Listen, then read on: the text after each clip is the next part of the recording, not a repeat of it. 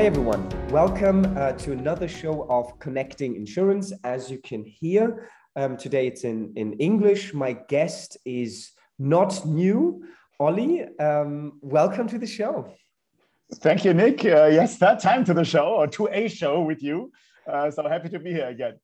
Um, for um, those of you um, who don't know Ollie um, yet, Ollie, um, why don't you just very briefly um, introduce yourself and then I'm kind of setting the scene for this show. Absolutely. Um, yes. Hi, I'm Ollie. Hi to everybody. I'm an I'm an insurance veteran. been in the insurance industry for quite a while. I've been starting as a consultant. I've done a lot of consulting for insurance companies. I've been a chief risk officer of a reinsurance company. I've been a a co multiple co-founder, um, and then I've been a, a um, CEO at uh, WeFox, which some of you might know as the biggest European insurtech. First for WeFox Insurance, um, which was formerly called One Insurance. Um, the Germans might remember, um, and and later for for the entire WeFox operations. Awesome. And um, for those of you wondering why this uh, is is is in English and why you know only a couple of days ago Ollie and I are talking again. To just to set the scene, um, Ollie and I spoke recently in, in, in German about um, providing switch products uh, to insurance companies, brokers, and MGAs alike as a, as a white label. Um, we got quite a few requests um, of doing it in, in English, um, and we're very happy to, to oblige. It won't be a recap of what we've uh, spoken about. So, for anyone listening in um, who's also um, already familiar with the topic, um, we can uh, just wholeheartedly invite you to uh, listen in and, and give feedback because this is kind of a progression of um, it's also a recap don't worry about it but it's also a progression of um, what we're learning um, discussing with all of you um, out there day in and out about this cool opportunity. But why don't we just kind of jump in ollie let's talk about Switch. What is it and why does it matter? That's a broad question. Um, good to start with, um, and stop me if I'm if I'm if I'm uh, getting too lengthy. So um, Switch is is a tariff um, generation or structure um, that I guess we didn't invent invent at One Insurance or WeFox Insurance. Um, it was there before, but we, we kind of probably gave it a, a little a little bit of a twist. Um, it basically based on on uh, two facts. Number one, if you want to grow as an insurance company, you need to tap into the large lines of business, LOBs as we call it, right? So motor is is by far the largest in P&C, and then comes you know um, private liability, homeowners, um, um household insurance, that kind of stuff.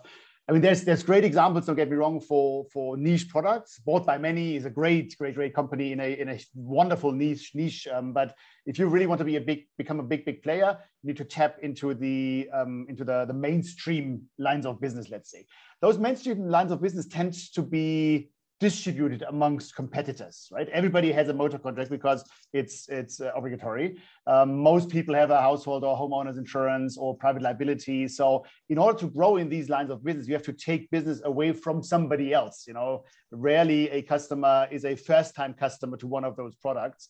Um, you know, Getsafe in Germany is somebody who, who really captures the first-time customers a lot, um, but it's not it's not easy to find. So um, uh, this is the first the first you know building block. And then the second building block is we said you know if you want to steal away business from competitors because it's it's somewhere already you need human sales capacity. You know people are not uh, insurance is not a high involvement product. So you need and, and you know nick has, has this nice, nice expression of you need people with uh, authority in insurance um, on on customers. And if you have authority in insurance about customer, you can actually move the customer from insurance company A to insurance company B. So, you know, one, we need to, to steal business away from others. Two, we need human persons to, to do this.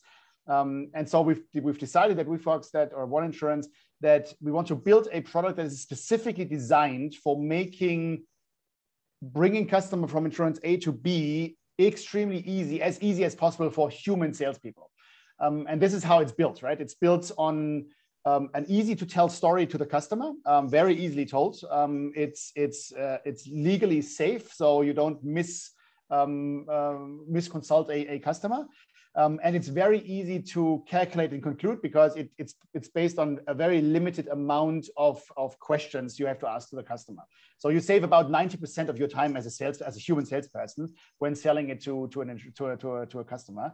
Um, and you know, what, how it does it is you know, the most complicated thing in calculating and, and concluding a, a, a P&C contract is asking all the questions and then basing your your actuarial pricing, your technical price on, on the answer of the questions. And so what this tariff does is it, it, it gives credit to the, the actuary before you. So the actuary of the current of the current insurance of the of the customer, um, it gives credit to this person and says, you know, this person will will have done his job or her job. Um, and so we base our price on their price, um, and we just you know adjust it by you know a discount or, or top up or whatever um, but we basically believe that that you know the the actuaries are doing their job no matter what insurance company work they work for. Um, that's actually not 100% true. We had we actually had to learn that from from uh, from data. So um, it is important to find out in in which segments of the market um, most actuaries in most insurance companies do their job, and in in some segments of the markets it is it's a, it's a political decision by insurance companies that the actuaries don't do their job properly. So we call that underpricing. So we, we actually ask for a lower price than we should actually ask for because we you know talk ourselves into secondary effects like cross-selling or a lengthy customer journey with the customer, customer lifetime with the customer. So, so there's political things, but it's not the fault of the actuaries. They, they typically do their job. Um, and we have to rule out the, um, you know, the, the, the, the, the segments of the markets where actuaries are not allowed to do their job properly.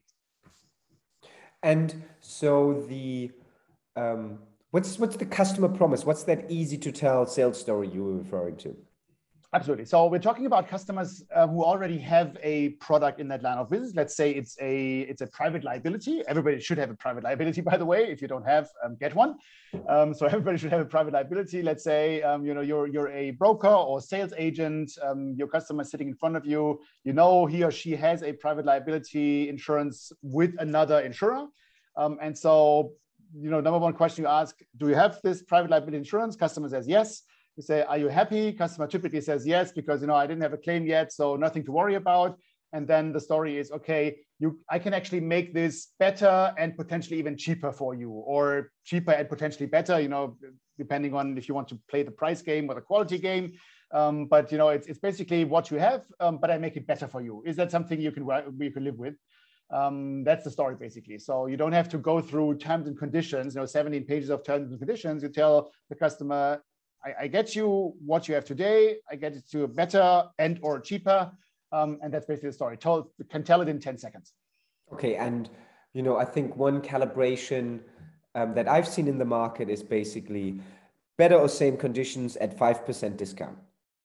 That, yes, that's riding the cheaper um, argument. Um, I think we were going to touch upon upon people asking, you know, doesn't doesn't make that make me look like a cheap shit?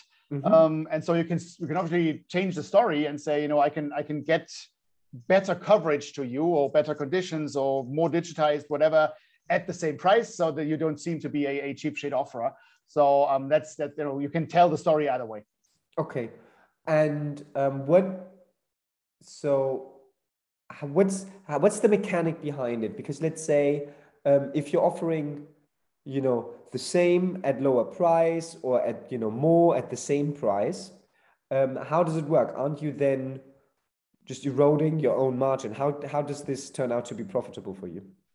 Well you're not eroding your own margin you're eroding somebody else's margin. And um, um, that's why it's so important to determine the segments and the, the current insurance companies you want to steal the business from. Obviously you don't want to steal from already unprofitable um, insurers. I mean, there's some insurers out there, we all know them, that try to buy market share by you know staying below the price of all competitors. You don't want to undercut those competitors by 5%. So it's extremely important to get your underwriting right okay. Um, and to tap into pools of, of customers that are profitable today. You know, typically those are customers that have stayed with their current insurers for quite some time. You know, um, all, all of, of our as portfolio management managers know that the longer customer stays, typically the more profitable he or she is. Um, so you try to, to steal those and not the, the, the ones that, that switch their insurer for price reasons and every year anyway. So um, so there, you, you, with the underwriting rules, you determine, you can then determine them yourself. Um, you, de you determine, you know, what, what segments you tap into. And obviously the, the, the, more profitable the segments are that you tap into, the better will your loss ratio, combined ratio be. And I think one of the things that um, I at least um, am, kind of kind of learned through this this journey was um, that the average, let's say, for most product lines, not everyone, all the tariffs usually have a worse, let's say, value. You know, it's it's premium for coverage tends to get better as modern products um, come to market to win over new customers. It's not for every line of business, but that's one of the reasons why this this also works, I guess, because they just have higher margins. Yes, um, that's that's exactly it. Um, typically, what we found out is that with you know undercutting an old tariff of a competitor by X percent, five percent, let's say, gives you a much higher premium volume per the same risk um, as uh, than than you know pricing it um, bottom up as at least as a low or no brand. There might be brands out there like I don't know, Allianz in Germany or AXA in Switzerland or Generali in Italy that might be able to have you know to, to secure a higher price in new business than in the switch tariff. But most insurance companies don't have that, that strong of a brand. And for them, you know, it's more, they, they receive higher premium volumes for new customers compared to them pricing bot, the, the customer bottom up and realizing that you know they don't have the biggest brand and they don't they can't go in with the highest price so so you know typically even even in very profitable countries like switzerland you know new business is much less profitable than than old business yeah. Um, it also has to do with, you know, uh, markets are becoming much more transparent. You know, we have, we have um, customer tests, we have aggregators comparing prices every every millisecond. So, I mean, it's, it's become more, you know, it's become yeah, more more visible for everybody. Um, so, you know, you can't you can't uphold the the large profit pools from you know 20 years ago. Yep, yep. No, and I think um, I don't know whether that number is correct, but I think someone at Allianz told me that they did it in a market on price comparison site and they said their brand kind of carried seven to nine percent um, uplift.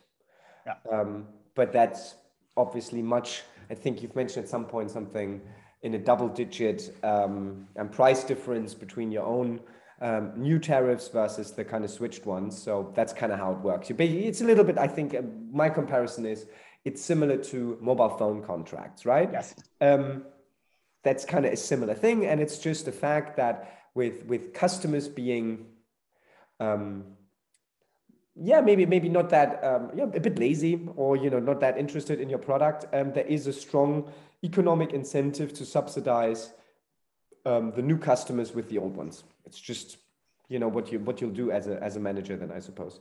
Um, if you're now thinking you know for which lines of business does this work, and or for which doesn't it work? Um, well, it, it, definitely doesn't work for lines of business that have um, old age provisions, right? If you if you think uh, full health insurance or, or life insurance, term life insurance, which stay at the same um, premium volume throughout the lifetime of a customer, although obviously you know the probability of dying is much higher at age 70 than at age 30. You know, those guys, those those tariffs build build reserves um, over time, so over customer lifetime. Um, and you can't go into a tariff um, at age, let's say, 60 of a customer that has been priced when the customer was 30 and has, you know, built all those provisions for for the the older age, and you enter it exactly at the point where the probability of, of dying increases sharply. That doesn't make sense. So so it needs to be a a P&C like tariff. Um. Could be additional health. You know, dental insurance is typically um, calculated uh, like a P&C contract on a yearly basis. So with, with you know aging population, your, your price increases typically. Um, so any that, that's basically um, what what what I would exclude from from Switch. And then Switch obviously is is better the the higher the, the the existing penetration of a product because the more customers already have that product, the more customers are eligible for a Switch. So motor is great because everybody needs to have it; it's mandatory. Um, you know, household private liability, homeowners is good because a, a, large portion of people, like 90% plus or so, have it. Um, it's not so good for you know e-bike or so where where the penetration is is already or is still very low or you know pet insurance in most markets except sweden i guess or so is also um, lower than much lower than 50% or so in many countries france or spain or italy so you know that's not as good because you need to the probability of, of you know, meeting a customer that already well already has a pet contract is much lower than meeting a customer already has a motor contract so so that's um, that's a thing then if the, if the, the line of business is generally profitable, then you know cutting five percent off the profit is easier than if a line of business is generally unprofitable. Um, so that's a plus. Um, and I guess high high high complexity in the underwriting process. So um, you know in motor, whoever has bought a motor contract recently, you know people are asking you up to 60 questions. I go through the aggregators and, and want to compare motor contracts, I have to answer 60 questions. And you know one of the beauties of the switch contract is that it shortens this this number of questions you have to ask because it, it doesn't have their own actual pricing um, to you know a number of six or so right so so yeah. you say 40 55 54 questions so the more complex the underwriting process is in the in the normal business the bigger the advantage of the switch contract but you know it's it's also possible for easy to underwrite products but you know it's it's it's more attractive the difference is bigger um, in a motor or, or health contract than in a private liability where you only ask five questions anyways. Ah, fair enough. Fair enough. Um, and I mean, you've kind of alluded to it already, but um, by your own preference by type of distribution channel, how would you rank them from kind of best to worst? Um, good question, and, and that's that's a bit based on on my own experience. Um, and and I have to say, I'm not, I'm at, absolutely not a you know affinity or direct salesperson. I'm I'm a you know broker, um, agent, Salesforce channel. I still believe in the human touch in, in distribution. So it you know my my ranking might be due to the fact that I'm just an a, an idiot in, in in direct online sales. But I'd rank anything with as you nicely put it, Nick, with an authority in insurance question, insurance issues um, with, on a customer, with a customer, I rank that higher. So agents, tied agents for me is the best sales force. You know, they typically know their customers personally. They have authority. If they go to the customer and say, I advise you to switch from A to B, the customer typically says yes. It's, it's like going to the doctor and the doctor tells you, know, take, take, you know, drug number A, drug A, drug A. You typically don't say, hey, what about B or C or couldn't I take D? No, I mean, I believe my doctor. He's, you know, yeah. already studied. So, so um, you know, agent Salesforce is a great thing. Tied agents, uh, brokers are great. Um, and then I would I would rank a bit lower. You know, banks, I guess, um, which I think have some sort of trust uh, with customers, but potentially not necessarily so much in insurance questions, more in you know savings or loan or so.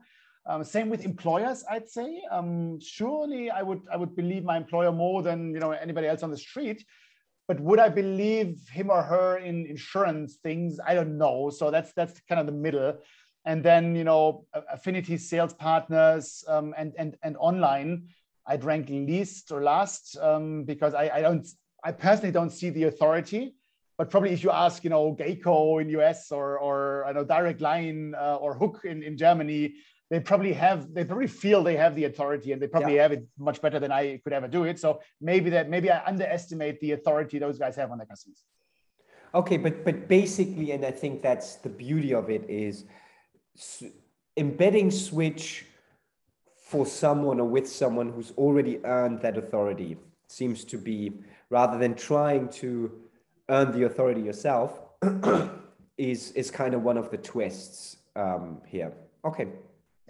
Um, now, if you think about, now you know this works in Germany, and I think you you know or you've you've uh, um, also started to deploy this in Switzerland. Yeah. Um, from your point of view, which other markets? Let's let's start with with with Europe. Where else would this work, or conversely, where wouldn't this work?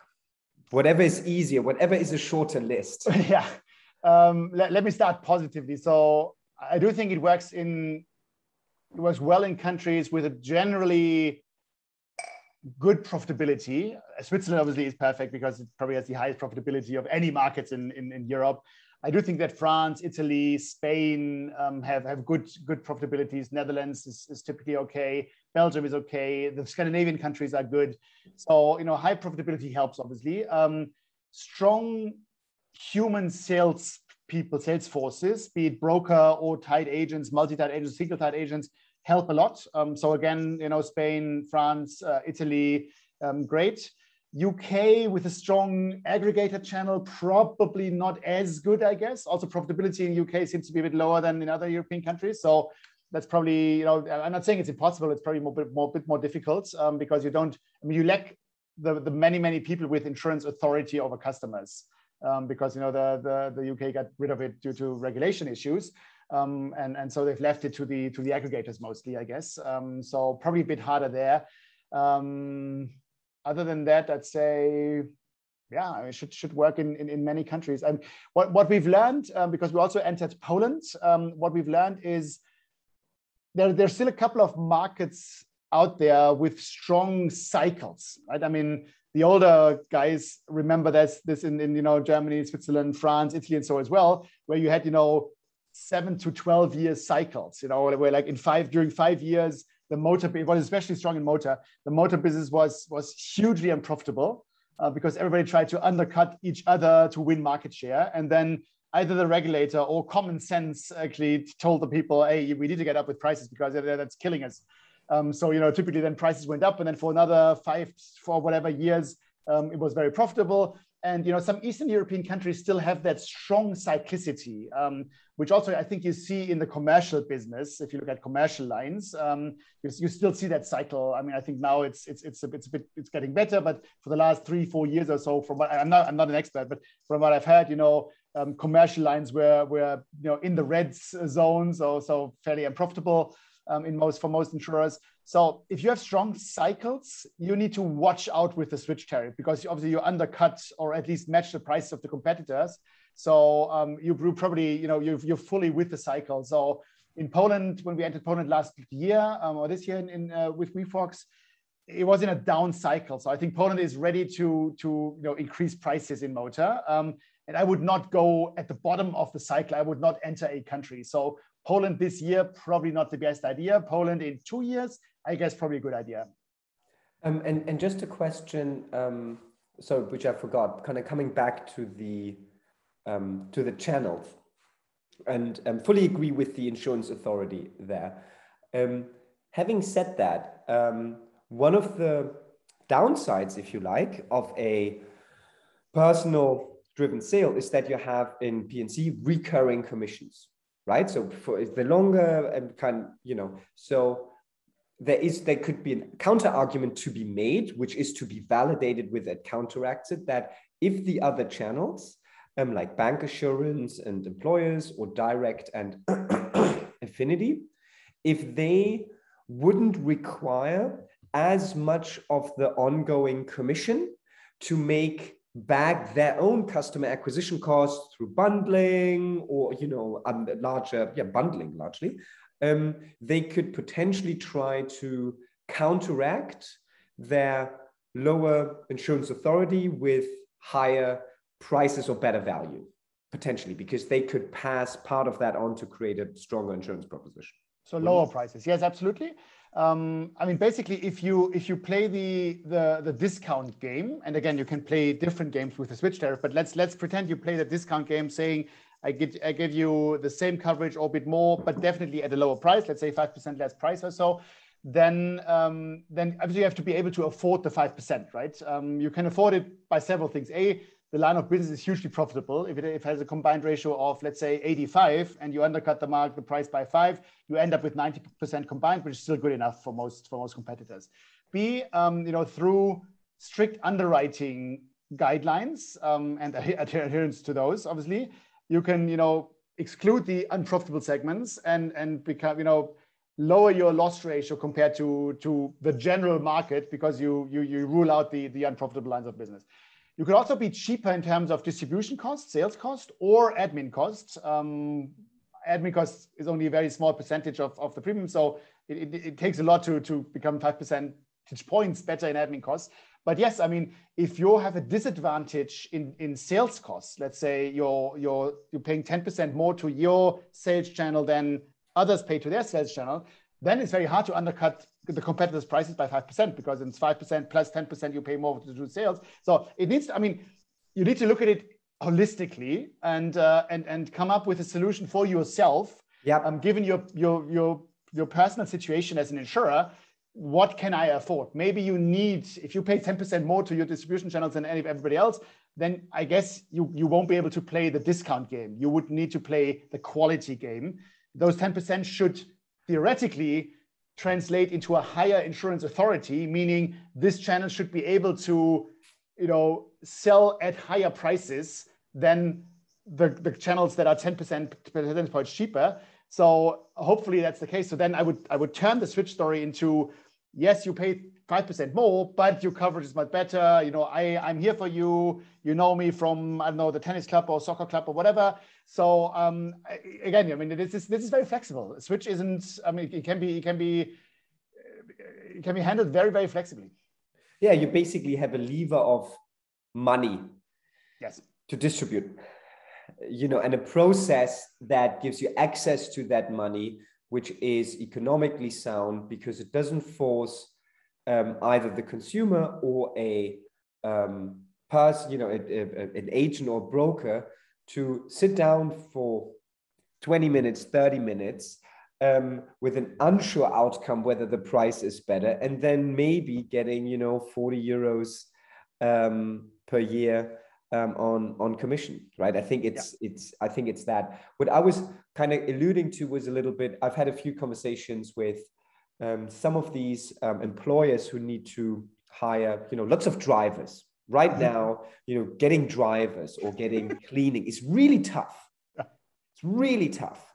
Um, and I've also learned that um, these drivers usually don't stay on for 40 years. So mm-hmm. getting a VW pension scheme is not really working, going to work for Gorillas or Flink or Helpling, right? So here, this could come really interesting because they don't care about making money on this. They care about creating an incentive scheme to get drivers in and potentially saving them 20 to no, no um, you know 20 to 30 percent potentially at the same coverage. So I think it's really interesting um, both in its applicability but also from a scalability point of view, because you, you as an insurer, you construct it once, or as you can, and then you can kind of multiply and configure it rather than having to ultimately redesign for each channel, which is I think gives it nice um, a nice flexibility boost uh, and a scalability boost as well. I agree. Um, I agree. And also for the other channels. I mean, I mean, we all play the the cross-selling game, right? And that's the holy grail. I mean, if you're a broker or tied agent, the tough thing is to win a customer, and that typically means customer acquisition costs (CAC). Right? You do advertising, you to convince the customer to come to you and, and bring his her portfolio to you, um, uh, sit down with you, and you know uh, allow you to ask him or her a million questions on, on his private life and personal life.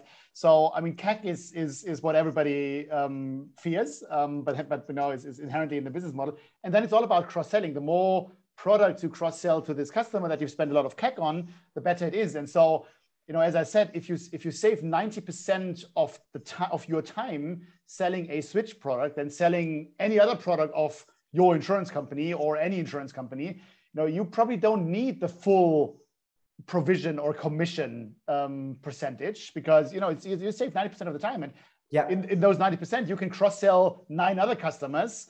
Um, so you should, probably don't need the maximum set of, um, of, of, of commission ratio um, no, absolutely. And I think um, if you can, if you have a backend that doesn't need to hard code 25% over all slides and potentially a agency contract that also doesn't have that set in stone, you might as well um, kind of let it your distribution partners decide on how much uh, they they want to earn. Wouldn't be the first time, you know, it's called wholesaling. Um, might not be a bad idea. Um, some some MGAs do it obviously, and I, and I think it's you know getting getting that um, last mile pricing towards the um, towards the um, towards the end of the customer, but also having um, kind of them taking the full hit on it, you know, rather than only you know kind of driving down even even even risk premiums. Um, one now now this sounds really great. Um, and you know, that's what I'm so excited about it. Um, you know, this sounds really great, but let's face it, I haven't been in the trenches with you.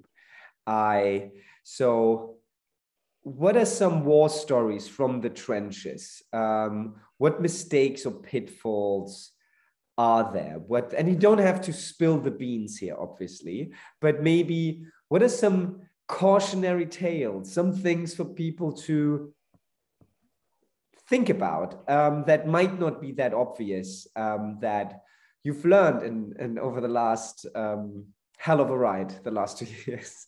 Yeah. Um, i mean there's a lot we've learned obviously um, and, and, a lot to be learned probably still. I think a, a common misunderstanding because you don't use actual pricing is that it is very easy to use and and you know not not really insurance work actuarial work but uh, you know again you have to look at this this thing holistically you know sales admin costs loss ratios um, selection mechanisms underwriting rules. It's it's it's quite some math and and it, it took us a while to basically almost being able to predict the profitability of switch although you don't know where those switch contracts come from in terms of previous insurer now, if you get your your setup right um, in terms of you know what it costs you to administer this because you know your straight through process ratio and the number of of you know processes per per whatever you know technical non-technical process that that come up per customer, and you know your sales commission obviously, and you know through your underwriting rules and by playing the you know market and, and segmentation, you basically can predict the the result. It, when we did it first time, it was it was basically a trial and error. I mean, we could could, could have gone terribly wrong. Um, we couldn't could have ended up with a terribly loss ratio and combined ratio. Um, and then after year one, we actually found out, whoa, that's that's highly profitable. It was it was hugely profitable, much more profitable than any other tariff for new business we had out there. And so in the second year, we made the exercise to kind of try to predict what happened in the second year, right before the second year, um, because you know then we've learned, you know, okay, if we cut out this market segment, then it reduces um, loss ratio by 2.3 percentage points or so. And then, you know, before the, the, the, second year, we basically calculated this should be the, the, the outcome of this, of this tariff, right? Given the market loss ratio and everything. And, and we basically hit it by plus minus one percentage point. So, but you need to really do your math, understand the, the, the mechanics, um, the flow of this, of this tariff, um, and then you can really predict it. Um, and it's not a bet anymore. Like many people, when we brought this tariff out, many people is like, that's gambling. Um, you could add up with 150% combined, right? And we were like, yeah, you're right. We only had four four months to bring out a, a switch motor contract. So yes, we didn't do that homework in the first year. And we're like, yeah, it could be, but you know, it's it's uh, it's it's WeFox, so we have money to spend. So um, it could happen. The second year, we actually went to the reinsurer, reinsured this, which is which is you know, in the first year obviously was a tough thing to do because we couldn't we couldn't tell them it's not going to be 150 percent combined. Second year, basically, we did the math. We went with a you know with a clear calculation. Said you know what we expect is this combined ratio, and they were like, how the fuck would you know? Because you don't know where the business is coming from. Because we did the homework. You know, we know exactly what underwriting rule contributes how much to the loss ratio. We know exactly our admin costs, and we know exactly our sales costs. So you do the math. You know, that's going to be the outcome. They still didn't believe us. They still had set some precautious measures, but you know, we hit it basically to the spot in the second year. So I think third year now will be okay. We believe you guys because it's it's pure math. Um, so that's one thing. The other thing and that, that probably doesn't come as a surprise, but you know, we're telling you, but when you're when you're in the midst of it, obviously there's as, as many, many times there is a trade-off between ease of selling and profitability. So the the more granular you you define your underwriting rules and cut out little segments that are unprofitable in the market, obviously the better the the, the result your, your combined ratio will be. But as sales needs to to ask the questions to determine the underwriting rules, you know, you better limit this to three or four questions and not to 60 because then you don't save the 90% of the time again for sales. So you need to find a, a good middle ground right? And, and i think it's very hard for a lot of c levels in insurance companies to kind of give up potentially on profitability to make the sales story as much easier to to sell. So so this this you know kind of it, it's almost like a like like you know a you know a lever, a, a lever um, and you, you can you can you know gradually uh, adjust it um, and we had to learn this i mean we, we went in very very easy on on sales which would probably, I mean, when the reinsurance said, you know, you, we could become even more profitable. Yes, we could, but it makes it harder for, for sales. The second year was a bit, was a bit harder to sales. I think we added two more questions or so. We gained again on, on profitability. Um, we hit our target profitability. But yes, I mean that's that's a lever you have to to think about, um, you know, and and you know, to adjust this lever is is a matter of of experience um, a bit.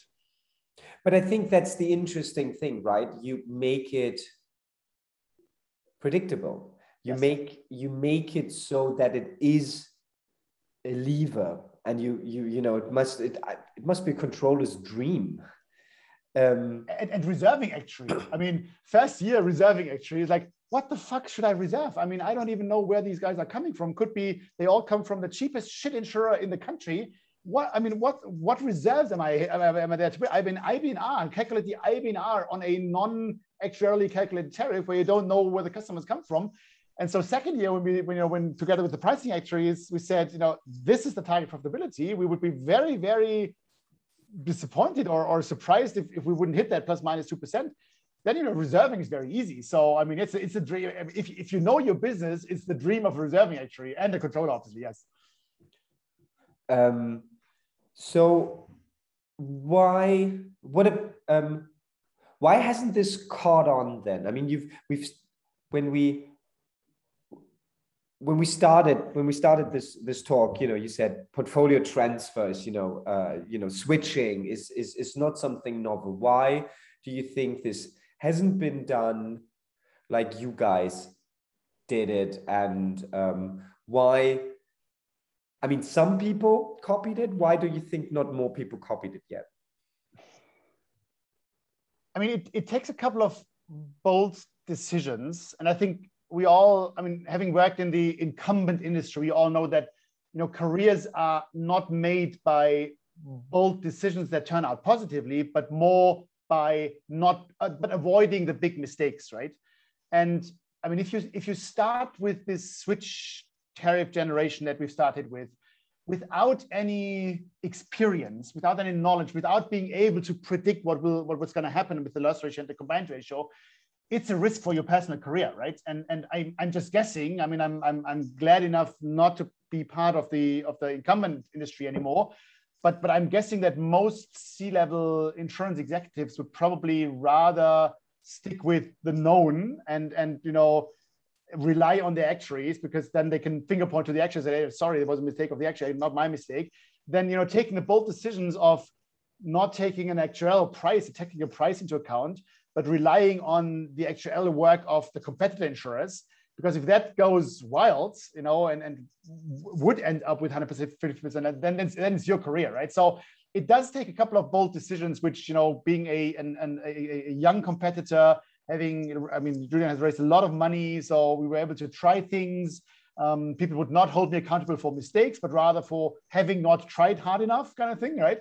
So it was a unique position we were in, or, yeah. or WeFox still is in. And I'm not blaming, you know, CEOs from Allianz, AXA, Generali, whatever, because it's eventually, you know, it's it's if you started at the same point as we started at one insurance, you know, it's it's it's very unsure that I mean, most people when we started actually, I mean, we had a lot of bad press, like from from the other CEOs of other insurance companies saying, you know, you destroy the market, you're going to end up with 200% combined, you're going to destroy, you're going to kill your business, you're going to kill your insurance company. You know, the, the regulator will have to scrap you off the wall. Um, so I mean, there's a lot of negative things, and, and I think if if if you what and, and there, there was a there was a probability that this will end up very very badly for us because we hadn't done the homework that we could have done that we could do in the, in the second year. Now, who who's taking this chance, um, having a career and you know being paid I don't know two million euros or so um, as, a, as a fixed salary? I don't blame the guys. I mean, it's it's uh, you, you probably need to be in a in a WeFox one position to to to take that bold decisions. Yeah, I think it's about incentive structures, right? I think it's it's about smart people following incentives, um, and the incentive structures are really not for for that. And um, I think any you know, yeah, period. But I think what you've mentioned is is actually really interesting, and which is why I think, um, from an incumbent's point of view, the best thing that could happen if you are looking where to look is insurtech, um, especially scaling insurtechs, because someone else footed your R&D bill. Yes, true. You know, that's great. Um, and it's now what, what I guess, because I'm, I'm, I'm kind of in, in, in, in both worlds, I, I still find it fascinating that this doesn't resonate, right? It's, it's, it's great. This is free lunch basically. Um, but no, I, I get it. I think it's, it's exactly that. It's, it's having the right incentive structure. And then, you know, also it, it working out. I mean, I remember when my dad and, and, and Christian, when they started um, OCC, and I think, you know, classic car insurance, and I think um, risk number 20 was like a 300,000 or half a million Ferrari. Yeah.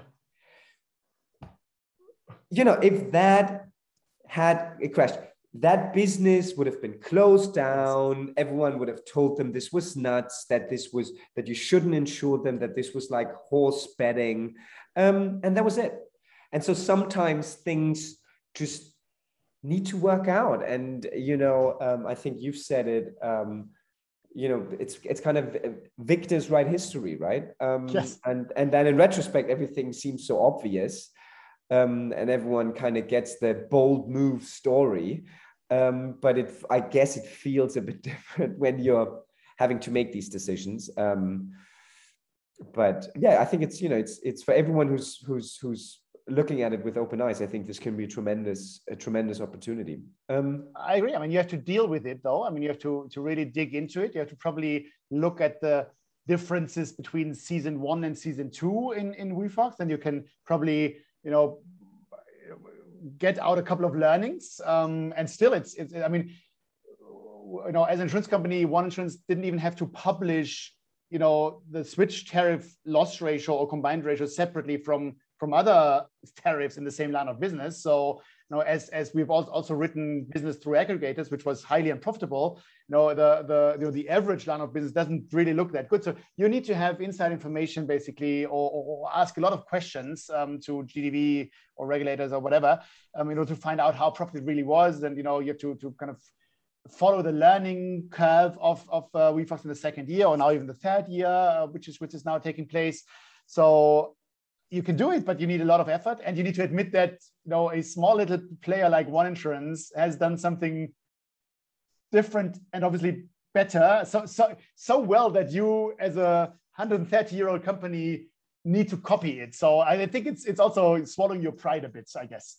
Yeah, and and maybe to to kind of wrap wrap this up. Um, and we've already alluded to some, but from your discussions both internally when you set it up, but but also you know um, in in the recent kind of kind of weeks. Um, what were some misconceptions when encountering you know when discussing this with um, insurance executives um, that you've encountered? I mean, one we already talked about is like it's easy, everybody can do it. Um, well, then let then try, right? I mean, uh, uh, try. And people, I've heard people have, and they stopped it. So yeah, people have they tried it you know without any underwriting rules without all the thoughts that that went into our tariff structure underwriting structure without having done the end-to-end view on on their tariff um, and the and the, the mathematical calculation of where where will this end um, and then it's it's typically not a good idea. I mean you can be really wrong. Um, we, we were lucky in the first year and then we were you know we were analytical analytical in the second year and third year. So um, it's not it's not that easy. Just because you don't have a technical price for every customer doesn't mean you don't have to put a lot of work in. I mean the work that that we've put in the second year in in calibrating the underwriting rules according to small little segments in the motor or homeowners uh, LOB line of business that are unprofitable um, and to cut them out um, to increase uh, the loss ratio by you know 0.5 percentage points or so is tremendous. And it takes a lot of you know reverse engineering of, of thousands and thousands of tariffs um, building a huge database terabytes of data. So it's it's not that easy. If you think it's easy you typically end up with uh, high loss ratios and high combines um, if you want the the kind of loss ratios that that you know one WeFox has in the second year, you need to do your homework, mm-hmm. and it's as much homework at least than building a technically priced tariff, I can tell you. Um, the other thing is, you know, I've had is doesn't doesn't that make us look like like a cheap shit offerer, right? Um, and that's why we've, we've, I think both stressed this is a very, very flexible tariff. I mean, you, you can make your salespeople tell any story. I mean, from, you know, I actually waive my commission, dear customer, in order to give you a 20% discount on your homeowners or whatever, you know, up until, yes, it's a 10% more expensive than your last contract, but it has a lot of quality features also. I mean, everything in between is possible, right? And you, you I mean, it's a story you and your salespeople want to tell um, we decided for the story, being a very digital player and having some cost advantage in the in the in the back office, we decided to tell the story. We are five percent cheaper than the competition, but you don't have to tell that story. So, I mean, if that's all you can think about, then again, you haven't done your homework. I mean, then you haven't understood the whole potential of the switch tariff because the switch tariff can tell any story. It can be double the price of today when it has tremendous features in there, right? So so then you haven't understood the, the, the switch tariff concept yet.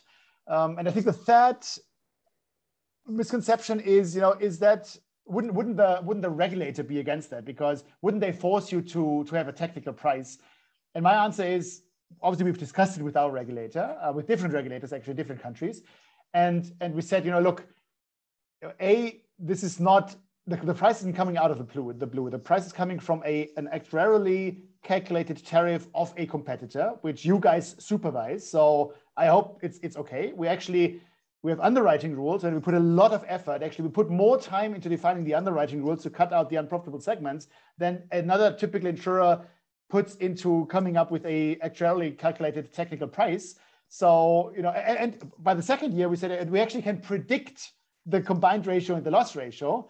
Um, I mean, my experience is there's no problem with the regulator. I mean, there might be in some countries or, or states um, with some lines of business, but in general, this is not, I mean, you don't roll the dice, right? I mean, you do your homework. And again, we could predict the combined ratio plus minus one percentage point um, at the beginning of the year for the entire year. So you're not, I mean, if, if you if you com- communicate that openly to the to the regulator, the regulator will know this is not dumb dumb stuff, right? This is they, they, those guys know what they know what they're doing, and there's no danger, and that's the worry of the regulator. There's no danger of you know this company going bust because the switch type doesn't go right. They know exactly what they're doing, and this also doesn't mean the you know they rip off the customer because that's the two worries of a, of a, of a, of a regulator, right? You rip off the customer and you go bust, and the customer yep. stays there, and the claims are not paid. So neither neither of the two, especially if you play the five percent discount game, neither of the two is, is the case. You save five percent for the customer, so there's no customer mis, misbehavior um, um, or mis, mistreatment, and and you know you know you know exactly what you're doing, and there's no risk at all of going bust with this.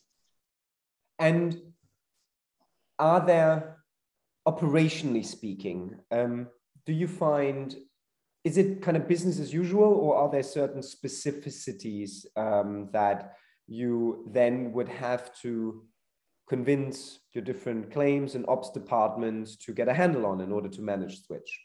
Of course, there are specificities. Um, um, you ask much fewer questions than with an with an actuarially calculated tariff, but you do ask one specific questions question that nobody has ever asked before, not even an aggregator, right? And that is, what are you paying today, right? That's a question that typically not even a, an aggregator asks except they want to do a comparison like, hey, you know, your saving is X or so, but typically they don't ask the question. So, so it is different in, in the, in the underwriting process. It's, um, you know, again, it's, it, in theory, you end up with a zillion of different tariffs um, um, that you have to take over because you guarantee, typically you guarantee the customer that he or she doesn't lose any coverage compared to his or her last contract.